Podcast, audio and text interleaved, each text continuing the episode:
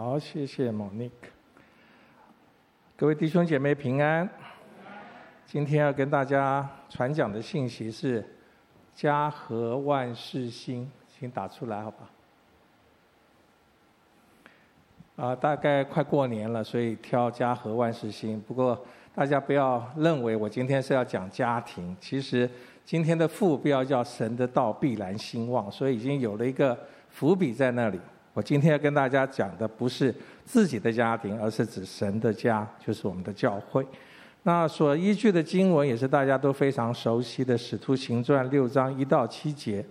那这段经文也是我个人快三十年前被选为执事的时候，那个时候我们执事会的主席曾哥曾国生执事跟我勉励的，就是用。其实《使徒行传》六章一到七节，那他那个时候跟我勉励的重点就是说，把执事干好，然后神的道就会兴旺。所以那个时候我就是啊，兢兢业业的，然后就做好执事的工作，希望真的能够让神的道兴旺起来。那今天呢，我们尝试的用一个更完整的视野来看，初代的教会是如何在面对仇敌不断的分化、破坏合一。的时候，我们初代的教会如何的抵抗以及反击之道，来成为我们今日教会的一个学习跟效法的榜样。特别是我们教会在去年完成了新一个梯队的接班跟传承，那面对转换与磨合的过程当中，初代教会的经验会成为我们很大的帮助。那我们一起先来把这段经文，大家已经耳熟能详的经文，我们再一起来念一念。我们一起来，那时。门徒增多，有说希腊话的犹太人向希伯来人发怨言，因为在天天的供给上忽略了他们的寡妇。十二使徒叫众门徒来对他们说：“我们撇下神的道去管理饭食，原是不合宜的。所以，弟兄们，当从你们中间选出七个有好名声。”被圣灵充满、智慧充足的人，我们就派他们管理这事。但我们要专心以祈祷传道为事。大众都喜悦这话，就拣选了斯提反，乃是大有信心、圣灵充满的人；又拣选腓利、伯罗哥罗、尼加挪、提门、巴米拿。并进犹太教的安提阿人尼哥拉，叫他们站在使徒面前。使徒祷告了，就按手在他们头上。神的道兴旺起来，在耶路撒冷门徒的数目加增的甚多，也有许多祭司信从了这道。我们一起祷告。天父，我们真是来到你的面前，献上感谢和赞美。主啊，你的话永远是我们脚前的灯，我们路上的光。当教会进入到一个转换的季节的时候，主啊，你让我们再次来回想，来初代教会当时他们面对的挑战跟冲击。主啊，帮助我们，帮助我们。我们相信圣灵一直是教会当中最主要的力量的源头。主耶稣更是我们的元首，基督。你要继续率领你自己的教会，在耶稣基督里面来夸胜。主啊，我们感谢你，愿你今天的圣灵自由的运行，让讲的跟听的同盟造就。感谢主垂听我们的祷告，奉主耶稣基督的圣名求，阿门。十二个使徒，其实从这我们今天所念的这。这一段经文，其实再往前拉，整个使徒行传，你会发现，十二使徒处理教会中有争议的事情的时候，他们都分成三个步骤。哪三个步骤呢？第一个步骤就是他们面对问题；第二个处理问题；第三个他们解决问题。看起来非常简单，可是做起来还真的是不容易。那我们尝试的用今天的这段经文，我们来分解一下。我们来看一看初代的使徒们，他们是怎么样来做的？他们如何面对这个问题？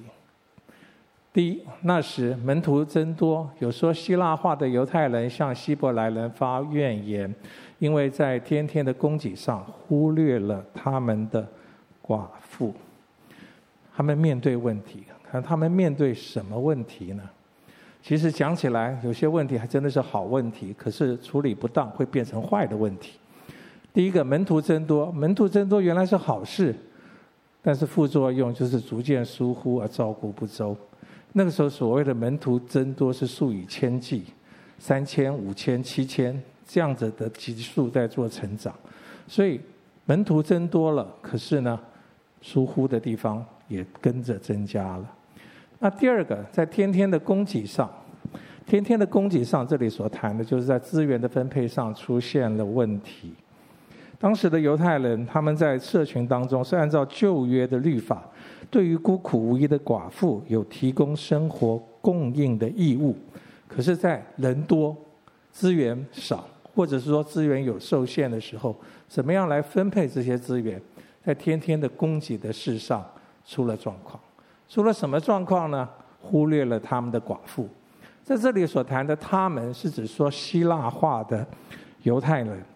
当时教会中同时有两种犹太人，第一种是生存在耶路撒冷跟巴勒斯坦的犹太人，他们是讲亚兰语，就是当地的土语，并以没有混杂外邦的人的文化引以为傲。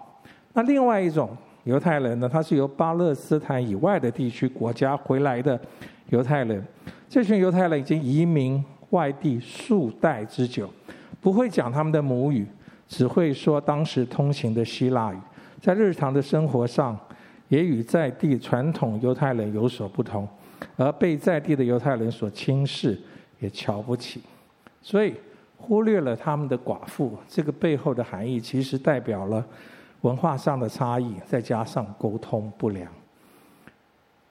那还有一个问题，第四个问题就是他们发怨言，他们发怨言，产生不公平。而被忽视的负面声音，在这个群体里面慢慢的蔓延开来，好像是笑一样。我们中国人常常讲“不平则鸣”，当面对到不公平的事情的时候，就会有声音出来，觉得你这样做是不对的。那声量不断的增加，最后连使徒们都听到、知道这件事。发怨言在原文包含有两个含义：murmur。就是一，我们常常讲他又在 murmur 了，就是他在心里面念念念念这件事，心里有疙瘩、有嫌隙、有芥蒂，是存在心里面的笑。另外一个意思就是 complain，他是对外抱怨出来了。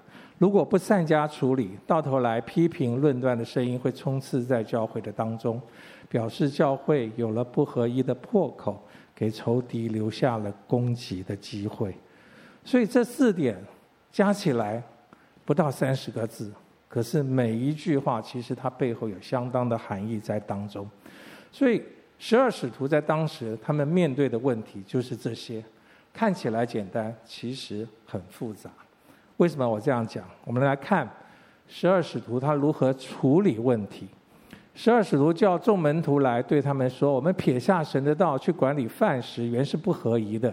所以弟兄们，当从你们中间选出几个有好名声、被圣灵充满、智慧充足的人，我们就派他们管理这事。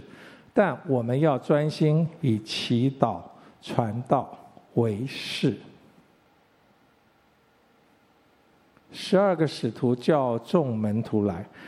十二使徒处理问题，第一件事叫众门徒来，所表示的含义是什么呢？他们直接面对抱怨，堵住不合一的破口。他们知道不平则鸣，这里面是一定有状况。他们没有闪躲，他们直接面对。使徒们很积极的面对问题，并且处理问题。在这里，我们常常。有一种态度，就是使徒们他其实在当下，他可以用另外一句我们常常在听说、常常听到的话，就是“顺服就必蒙福”的权威的权柄。常常我们有一些不平则鸣的声音，然后传出来以后，可能我们的领袖就会说：“顺服就必蒙福。”那么多话干嘛？乖乖的听命，一定蒙福。可是我在这里，我真的是觉得，真的我因为我自己本人也听到很多，有的时候我自己也不经意的就讲出来，顺服就必蒙福。后来我想清楚了，必须要再多加两个字，我们不是顺服人，而是顺服顺服神，就必蒙福。阿门。可是我们常常把那个关键的主词拿掉了，就变成顺服就必蒙福。那顺服的对象是什么？我们先要弄清楚，顺服神就必蒙福。顺服当然也不是盲从。我在这里用了《使徒行传》五章二十九节的后段：“顺从神，不顺从人是应当的。”所以，当我们在面对一些状况的时候，我们必须要来分辨，这个到底是跟神是对齐，还是跟人某个特定人在做对齐，然后要求顺服就必蒙福。所以，我们应该在这里真的要非常的小心，不要落入了一些我们自以为是的这些的原则里面。所以，使徒直接面对抱怨，堵住不合一的破口。第二个。十二使徒，十二使徒叫门徒来。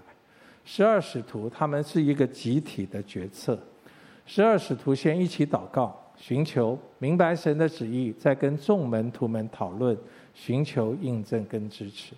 所以不是哪一个使徒出来，我们大家都知道，其实，在十二使徒中当中为首的其实是彼得。可是，在这个状况。在这个情境底下，是十二使徒叫众门徒来，所以在初代教会是一个团队领导，是一个集体领导的一个制度，而且重要的是，他们一起祷告寻求，集体做决策。集体做决策的优点就是经过彼此的分辨跟查验，不至于偏颇，也不至于落入个人的情绪或者个人的私心的当中，而能够做出一个合神心意的决定来。所以，十二使徒他们处理问题，十二使徒叫门徒来。第二，我们撇下神的道去管理饭食，原是不合宜的。在这里，其实这一句话其实代表了三个层面的问题。第一个，表面的问题，饭食没有管理好，导致说希腊化犹太人的寡妇没有被照顾好。十二使徒说：“我们撇下神的道去管理饭食，原是不合宜。管理饭食代表有人没有被照顾好，这是表面的问题，大家都看得见。那间接的问题呢？其实这些 murmur、这些 complain 的声音，是在指责使徒身为领袖没有注意到以及管理好这件事。讲给你听，其实是其实是其实是间接在责备你。”你没有做好你的工作，所以表面的问题很多时候有比较深层的意涵在当中。那真正的问题是什么？真正的问题是使徒们被打扰、被分心，而导致无法专心完成更重要的托付跟服侍。真正隐藏在背后的问题是仇敌要使徒们不务正业。他们越来越用，他们就是说，我们常常说这个使徒能不能管理饭食？使徒们绝对可以管理饭食，而且搞不好管得还不错。可是他们该不该去管理饭食？神是不是托付给他们管理饭食的工作？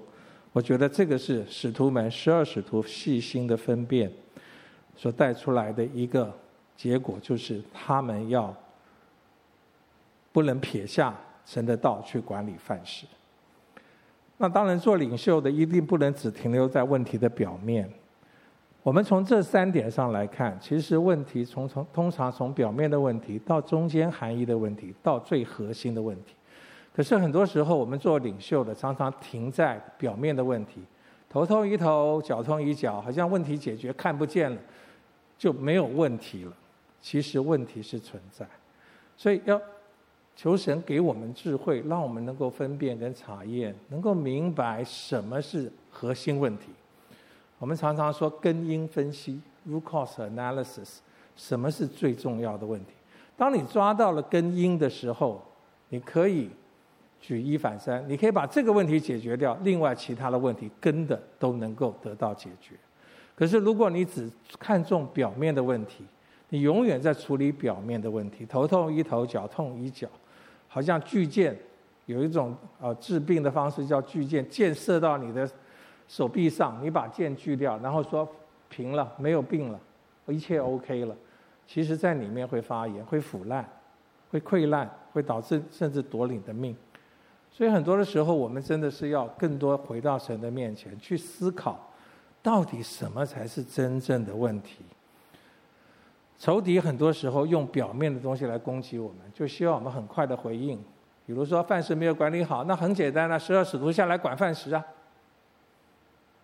会不会把饭食管理好？肯定会，因为这些人都是打鱼的，身强力壮。然后从资源分配上，马太是个税吏，计算机按得清清楚楚，怎么分配绝对没有问题。可是是要这样做吗？使徒在这里，他们真的是看到真正的问题是什么？他们被托付的不是来管理饭食，所以我们撇下神的道去管理饭食，原是不合宜。他们越用心的管，离神的托付就越远，受亏损的是神的家，也就是教会。所以使徒们说，原是不合宜的，因为根本就是不对的。所以我们在我们自己的职场，在很多时候，我们也真是要更多的来分辨跟查验，不要急于一一时去处理一些我们觉得好像表面上这样做，A 就是 B，把它解决掉就好。多祷告，多思考，里面其实所含的内容、真实的问题，恐怕不是那么简单。你处理了表面的问题，只是带给你后面的问题更加的严重。所以在第一时间面对问题的时候，要学习像十二使徒，一枪毙命，一针见血，马上就能够点出问题的核心在哪里。所以处理问题，他们的第二点就是撇下神的道去管理饭食是不合宜的。那如果十二个使徒，他们只表达哪些事情他们不该做，管理饭食是我不该做的，那会给人一种高高在上、挑三拣四的不良观感。各位，我想在职场大概都开过会，当你开会的时候，那个人永远在推工作，推工作推来推去，你就会觉得他到底他在干什么？挑三拣四，好像你很伟大，你的工，人家派给你的工作，你都说我不要做，我不要做这个，不要做那个。那十二使徒在这个地方不仅仅是说哪些工作他不做，他也告诉大家说我应该要做什么。他们直接表明，专心以祈祷传道为事才是他们的工作。这里要分作两点：第一点要做对的事情。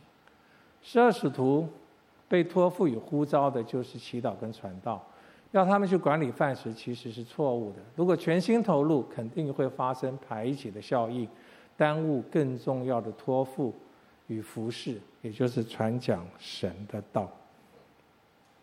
专心以祈祷传道为事，专心是什么意思？就是把心专注在一件事上。仇敌不希望我们专心，仇敌希望我们分心，越分心，仇敌他。见缝插针的机会就越多，所以我们在很多时候，我们真的要专注，我们要专心做好神所托付给我们的那一件事。以祈祷传道为事，十二个使徒如果全心投入管理饭食，会发生排挤的效益，耽误了更重要的托付与服侍，也就是传讲神的道。导致对假假先知跟假教师，甚至异端的抵抗力减弱。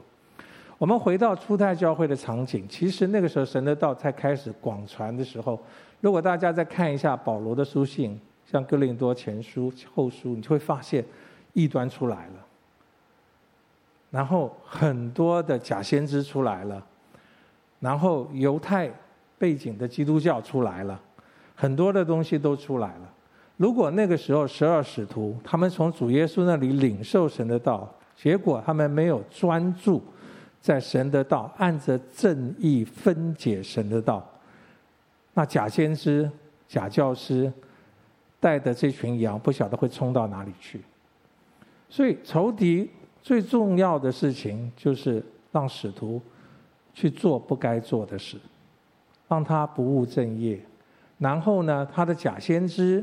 他的假教师就会渗透进入教会，破坏教会，破坏神的道，甚至分裂教会。所以做对的事情是非常重要。使徒十二使徒他们做对的事情，在这里解经家也告诉我们，他们其实他们的语法上并没有轻看弱势的关怀。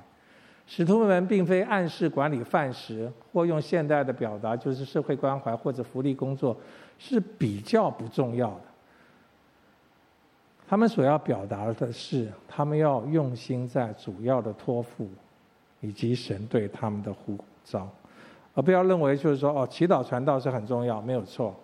然后寡妇的照料就变得不重要，其实不是。在教会里面是分工合作，大家一起来配搭，一起来服侍，来建造教会。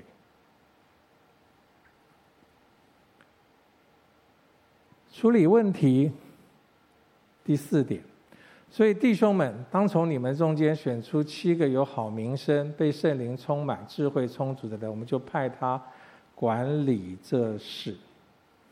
十二个使徒说了他们不应该做的事，不该管饭事，也表达了他们应该做的事，专心祈祷传道。可是问题没有解决。如果只做了这两件事，所以使徒们在这个地方告诉他们解决问题的方法。到底要如何来管理饭食？所以弟兄们，当从你们中间选出七个有好名声、被圣灵充满、智慧充足的人，我们就派他管理饭食。这句话用白话文讲，就是把对的人摆在对的位置上，选对的人，自然就会解决问题。人对了，事情就成了。阿门。我相信各位在职场常常会碰到各样千奇百怪的事情，你放错人，那会给自己造成更大的困扰。可是你摆对一个人，那个人会帮你杠上开花，不单解决一个问题，隐藏的问题都会解决掉。所以，使徒们很清楚要把对的人摆在对的位置上。那当然，他们对对的人，他们也下了一个条件：什么是对的人？他说：“从你们中间。”神的家充满各样的人才，合一的配搭，同心建造教会。呃，在职场通常碰到问题，如果是很大的问题，大家的习惯是找外面的 consultant，对不对？找外面的管理顾问公司来帮我们来解决这个问题。在教会里面似乎并不是这样，从你们中间去找出对的人。以弗所书四章这个地方所谈到，他所赐的有使徒、有先知、有传福音的、有牧师和教师，为要成全圣徒，各尽其职，建造基督的身体，只等到我们众人在真道上同归于一，认识神的儿子，得以长大成人，满有基督长成的身量。代表什么？神已经将各样的恩赐放在他的教会当中。目的是什么？为了要成全圣徒，各尽其职，把对的人要摆在对的位置上。当我们发掘这个人的恩赐，把他摆在一个对的位置上，能够刚好又能够符合神对他的呼召，那这个就是相得益彰。把对的人放在对的位置上，那产生的果效就是会非常大。我们教会一直在谈五重职事。五重执事的这个彼此的分工，使徒、先知、传福音、牧师跟教师，其实用在职场也很好用。当你在职场的时候，如果你发现有人有这五种的恩赐，当然你很可能，如果你身为主管，你很可能把自己定位就是一个使徒。那你很可能你会要挑这个传福音的，很可能是他专门是做 marketing 跟 sales 的。那有很有可能就是说，这个人是有牧师的恩赐。他很可能是做 HR 的，他非常会关怀人。那也有很可能这个人他其实很会教导，他也可能是 HR，也可能是 R&D。所以我们神把我们放在一个职场的工作岗位上的时候，我们要帮忙来分辨我们下面的部署他的恩赐是什么，然后把它放在对的恩赐，让他能够充分的被发挥。当一个人用他自己最强的恩赐的时候，那个人的工作是充充满了喜乐。当一个人的工作每天每到礼拜一早上，最不喜欢做的事情就是起床，第二不喜欢做的事情就是上班。那这个人很明显，你就会知道他的恩赐没有得到充分的发挥。如果是一个恩赐被发挥的一个位置，他一定会很渴望赶快进到办公室。我们小组里面有有有有有一个我们的组员，九点上班，他很可能八点钟他就已经到办公室了。哇，我真的是觉得这个恩赐得到充分的发挥。但是无论怎么样，我们身为主管要发掘他们的恩赐，在教会里面也是这样，教会会兴旺，真的是五种五重职事充分的配搭，成全圣徒，这个教会一定会兴旺。所以从你们的中间。按照他的恩赐来分配。对的人的第二个条件要好名声。好名声是指不单在教会内或教会外，在职场、在社会上，在言行举止、生活行为上有做盐做光的见证。我们在职场常常说，这个人的品格很好，品格第第一，他的 integrity 很好，这是好名声。那美好生命的自然呈现，会在个人的言行举止上，而这种自然生命的流露，也会吸引更多的人来认识神。第三个，对的人的条件要被圣灵充满，被圣灵充满。我这里放两个两个重点。第一个重点呢，就是说住在基督里，时刻与圣灵同在。被圣灵充满，就是要领受圣灵。与主耶稣紧密连接，如同枝子连接在葡萄树上。越渴慕一个人，越渴慕神，越敬畏神，他跟神的连接就越来越紧密。当枝子连接在葡萄树上，这个枝子自然会结果。当果子结出来的时候，周围的人就会看见他的好见证，就会被他的生活所吸引。愿意来更多的亲近这个人，这就会带出他的好名声。所以被圣灵充满，第一个很重要，就是住在基督里，时刻与圣灵同在。这个题目可以讲很长很长，可以看很多很多的书。你怎么样浸泡在圣灵当中？你每天一早上起来有没有跟神面对面一对一？有没有进入到你的内室跟神来连接、来祷告？有没有渴慕这样？还是每天早上的灵修就是蜻蜓点水？好像小组长要求一定要灵修，所以我就灵修。那灵修的时候，这个脑筋里面的思绪是今天的各样各样的行程，各样各样的还没有解决的问题。然后跟神的时间就是越说越短，甚至到了后来，每个礼拜原来是要十分钟的。的灵修的，就是跟神亲密的时间，变成到礼拜六一次半个小时，因为每次十分钟，每就变成要把它累积起来，一次把它做完。所以很多的时候，我们跟神的态度，你是不是真的那么看重神，会影响你是不是住在基督里，你是不是时刻与圣灵同在，也就是使徒所说，你是不是一个对的人。第二点，神掌权，主居首位。主权属主，尊主为大，让圣灵来引导跟指引我们的心思意念，做出合神心意的决定，讨神的喜悦。保罗在加拉太书说：“我们若是靠圣灵得生，就当靠圣灵行事。”主权属主，尊主为大。其实这八个字写在这里太容易了，可是要操练出来真的是很困难。我自己这个礼拜我在学习一个功课，就是。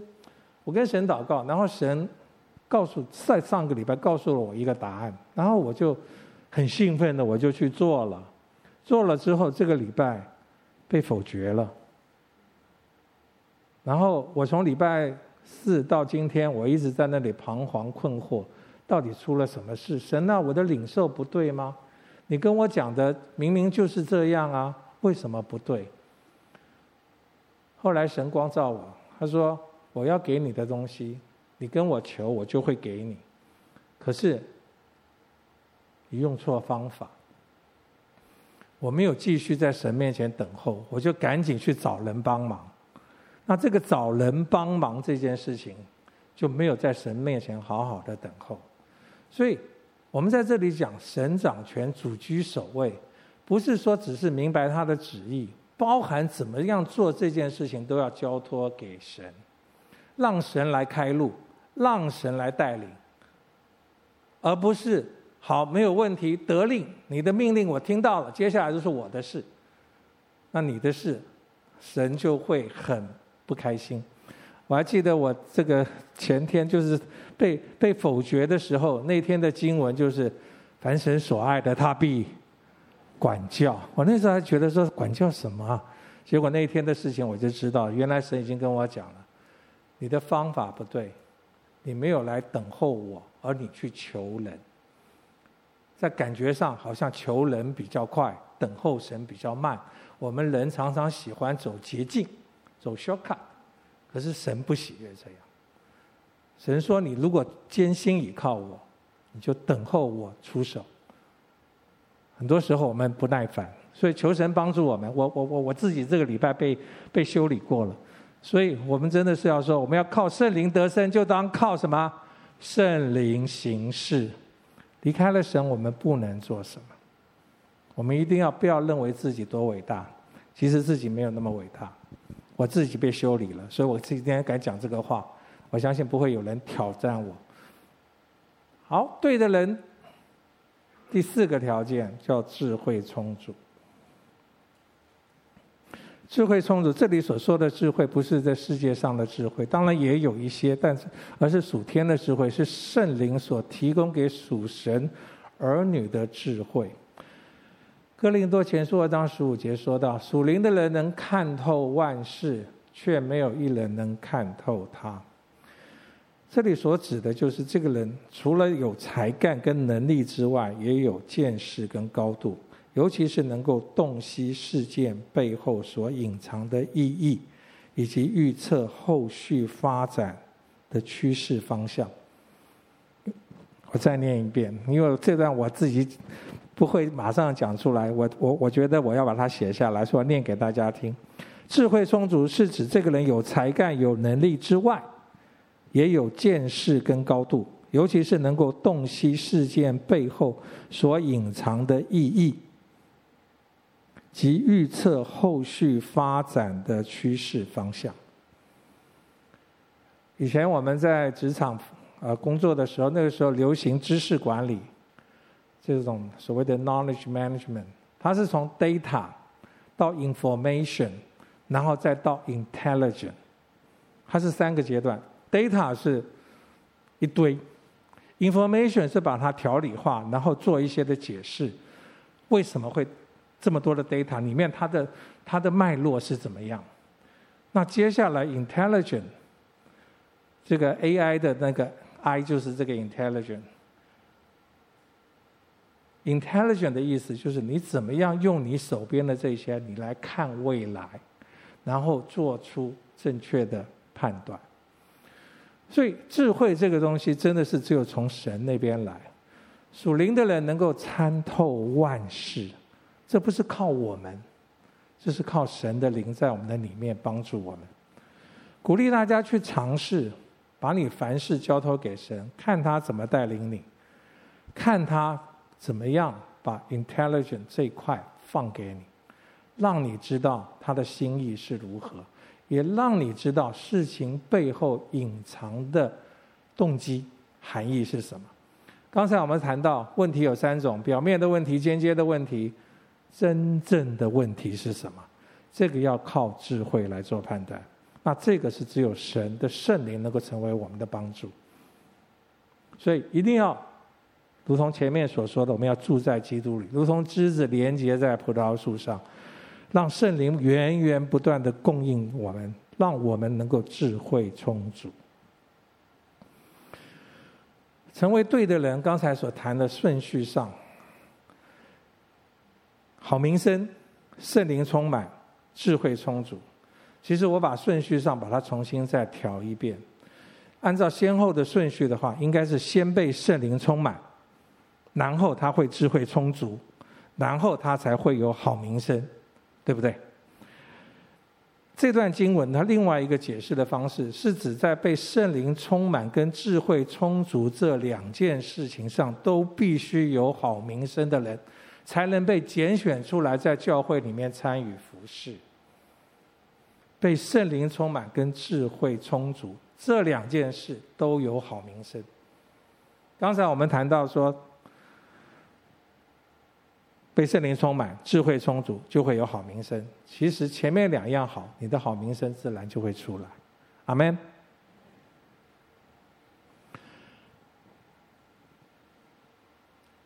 对的人的条件，第五个。前面我们谈了三个条件。谈了四个条件，在这里的话，第五个条件是要领袖自己要先做榜样。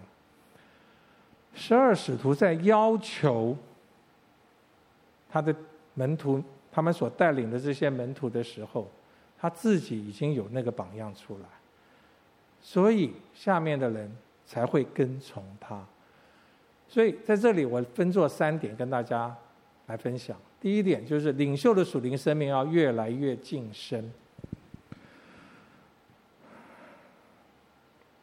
属灵领袖自己跟神的关系要越来越亲密，才能不断的提升部署的内涵跟能力，以身作则，成为弟兄姐妹效法学习的对象。不成熟的老师只会带出不成熟的学生，不好的老板带。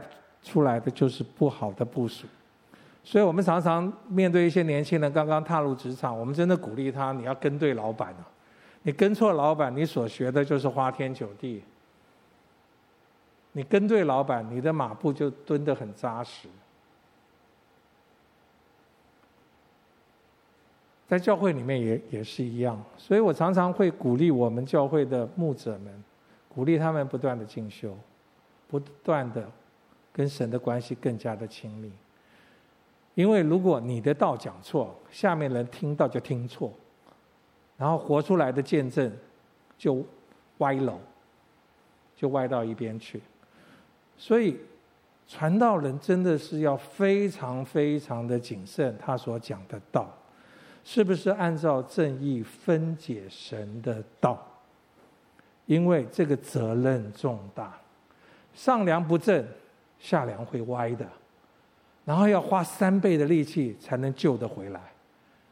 所以求神帮助我们，让我们在教会的属灵领袖的生命是越来越晋升。各位在职场做领袖的，你们的生命也要越来越晋升，让别人从你的身上看见主耶稣基督的样式来，公义、慈爱、怜悯的样式来，而不是让大家觉得说你跟别人没有什么两样。所以，领袖自己要先做榜样，非常重要。从第二个，领袖要专注于自己的呼召。哦，回到前面一点，如果有，我在这里还特别再提一下。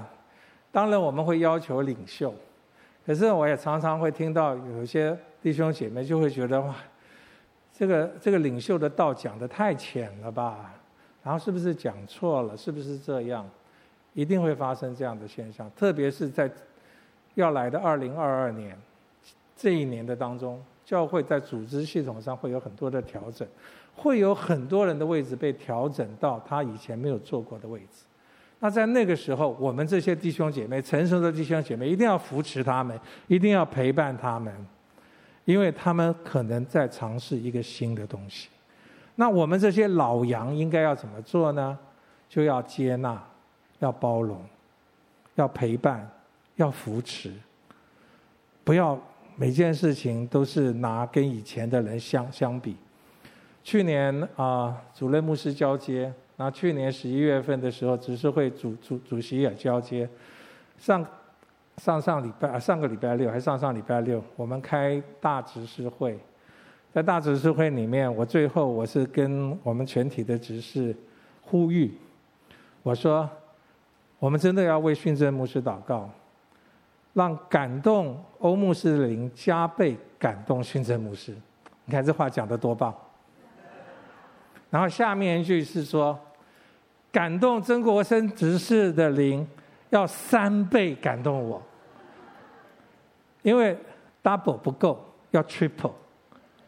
所以很多时候我们都是新手上路，所以很多的时候，我们真的要陪伴，要支持，不要在很多的时候，我们就会觉得你跟原来怎样，不如怎样，差在哪里？我觉得这个不是造就人的好话。我们应该要更多学习，我们是一家人，我们在主里面，我们要彼此接纳。我们也当然要鼓励这些做领袖的，不断的精进，不断的跟神对齐，不断的浸泡在圣灵里面，按着正义分解神的道，然后按照主耶稣的榜样来怜悯、来牧养群羊。我觉得这个才是我们真正所看为宝贵。所以领袖要专注自己的呼召。要把对的人摆在对的位置上，盼望教会的牧者要守住自己的呼召。如果是话语的服饰，包括像会众讲道、个别的辅导、牧养及门徒训练，就应当要少花力气在其他的事上。人都有一个习惯，会做一些他觉得很喜欢做的，可是喜欢做的事情，并不一定是神要你做的。那这个时候，我们真的要祷告、寻求、分辨跟查验。神，你的旨意是什么？你对我的呼召是什么？在这个阶段，我要活出你在我身上的呼召，然后让我的工作能够跟其他人一起配搭，建造基督荣耀的教会。阿门。第三，全职与代职一起同心合意兴旺福音。我们做信徒的不应该有一种错觉，认为传道人是知心的。所以，教会每件事都应该由全职同工去承担，而是按照个人的呼召与恩赐，做神百般恩赐的好管家，各尽其职，彼此配搭来服侍神，一同来建造荣耀的教会。台北灵粮堂大到一定的程度啊，大家就会觉得啊，我们的全职同工这么多，所以呢，很多时候很多的事情都是全职同工包办就好。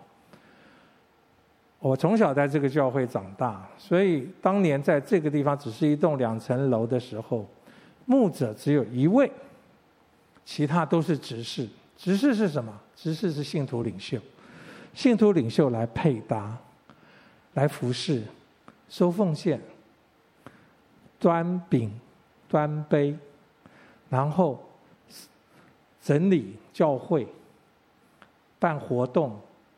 各方面的事情，其实信徒领袖扮演了很重要的角色。可是慢慢慢慢的，因为教会越来越大，全职的同工越来越多，然后反而我们做信徒的开始退到第二线，然后有的人退到第三线，有的人退到不晓得多少线，然后就变成来只是来做礼拜。我觉得这样不好。我们应该要同心合意兴旺福音，我们要一起来建造这个教会。阿门。我们要更多的参与。更多的投入，跟传道人一起来，一起来打拼，为了这个教会。所以我这里的题目是全职与代职一起同心合意兴旺福音。回到处理问题的第五点，与神对齐，彼此对齐。十二使徒带领大家走完了之后，大众都喜悦这话。就拣选了司提反，乃是大有信心、圣灵充满的人，不过也是很快就殉道的人。又拣选了腓利、伯罗哥罗、尼加罗、提门、巴米拿，并进犹太教的安提阿人尼哥拉。当使徒们跟主对齐的时候，他们知道他们的建议是符合神的心意。那感动使徒们的圣灵一定也会同样感动会众的心，这是这节经文所讲。大众都喜悦这话，并且按照使徒的教导去执行。而且，光是看这段经文，我们用中文是看不太出来，它到底它里面的窍门是在哪里。其实，他在这个解经家告诉我们，会众所选的人都有希腊文的名字。不只是代表可以用希腊语言来沟通，他们更了解希腊文化跟希伯来文化的差异，可以减少很多不必要的误解。他们的拣选的这七位，真的是有智慧，不是随随便便挑人。找七个滥竽充数，而是经过祷告寻求，然后真的挑出对的人。当十二使徒跟神对齐，然后彼此也都对齐，结果就是什么？家和万事兴。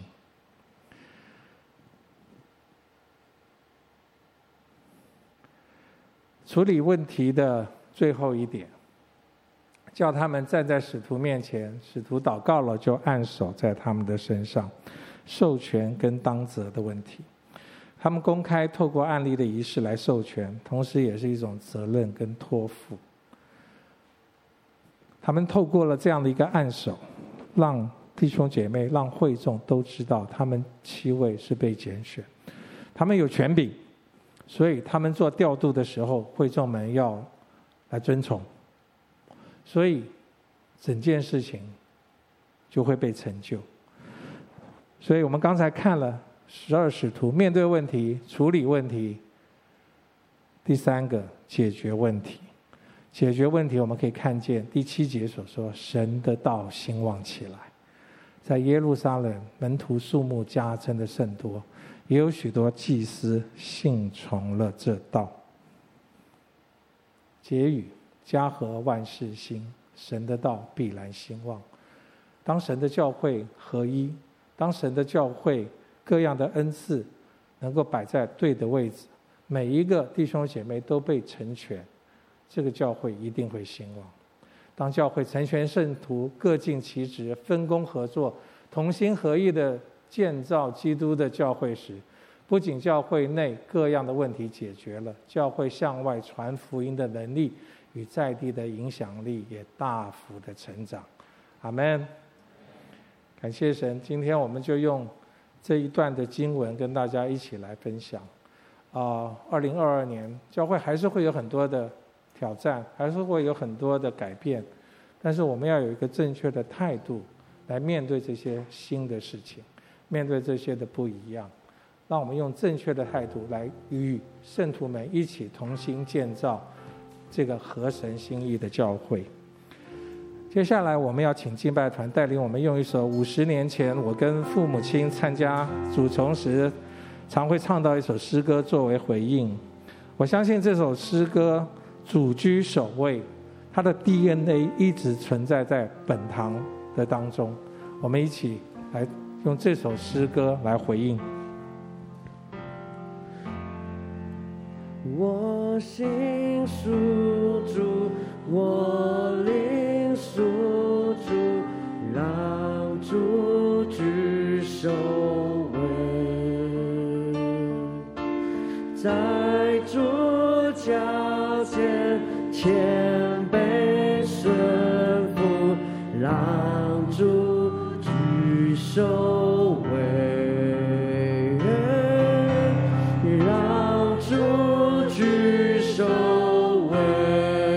主。居首位，让主居首位，圣愿，圣愿在我心灵之内，让主居首位。第二节，我家属主，我家属主。有同住，让主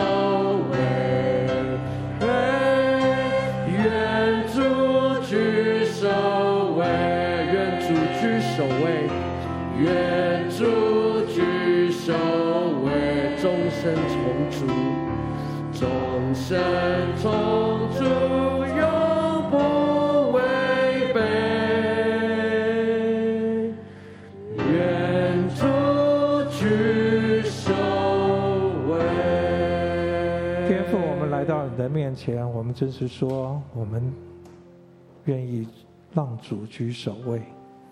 主啊，愿我们的心，愿我们的身心灵都来尊主为大。主啊，你来掌管我们的一生，让我们的一生一世都行在你的旨意当中。主啊，我们真是说，愿你来与我们同在。不单是我们一生要让主居首位，我们要让我们的家庭主居首位。不但让我们的家庭主居首位，我们要让我们的职场也是主居首位，是吧？不但让职场主居首位，更让我们的教会也主居首位。主啊，你是元首，你是基督，我们的好处不在你以外。让我们不要偏行歧路，让我们单单定睛在你的身上。当我们跟你对齐，我们彼此对齐，我们相信我们所做的一切都能够荣耀你的名。主啊，我们感谢你继续来带领我们这个教会，带领我们每一位的弟兄姐妹，让我们的心永远尊主为大。主啊，我们感谢你。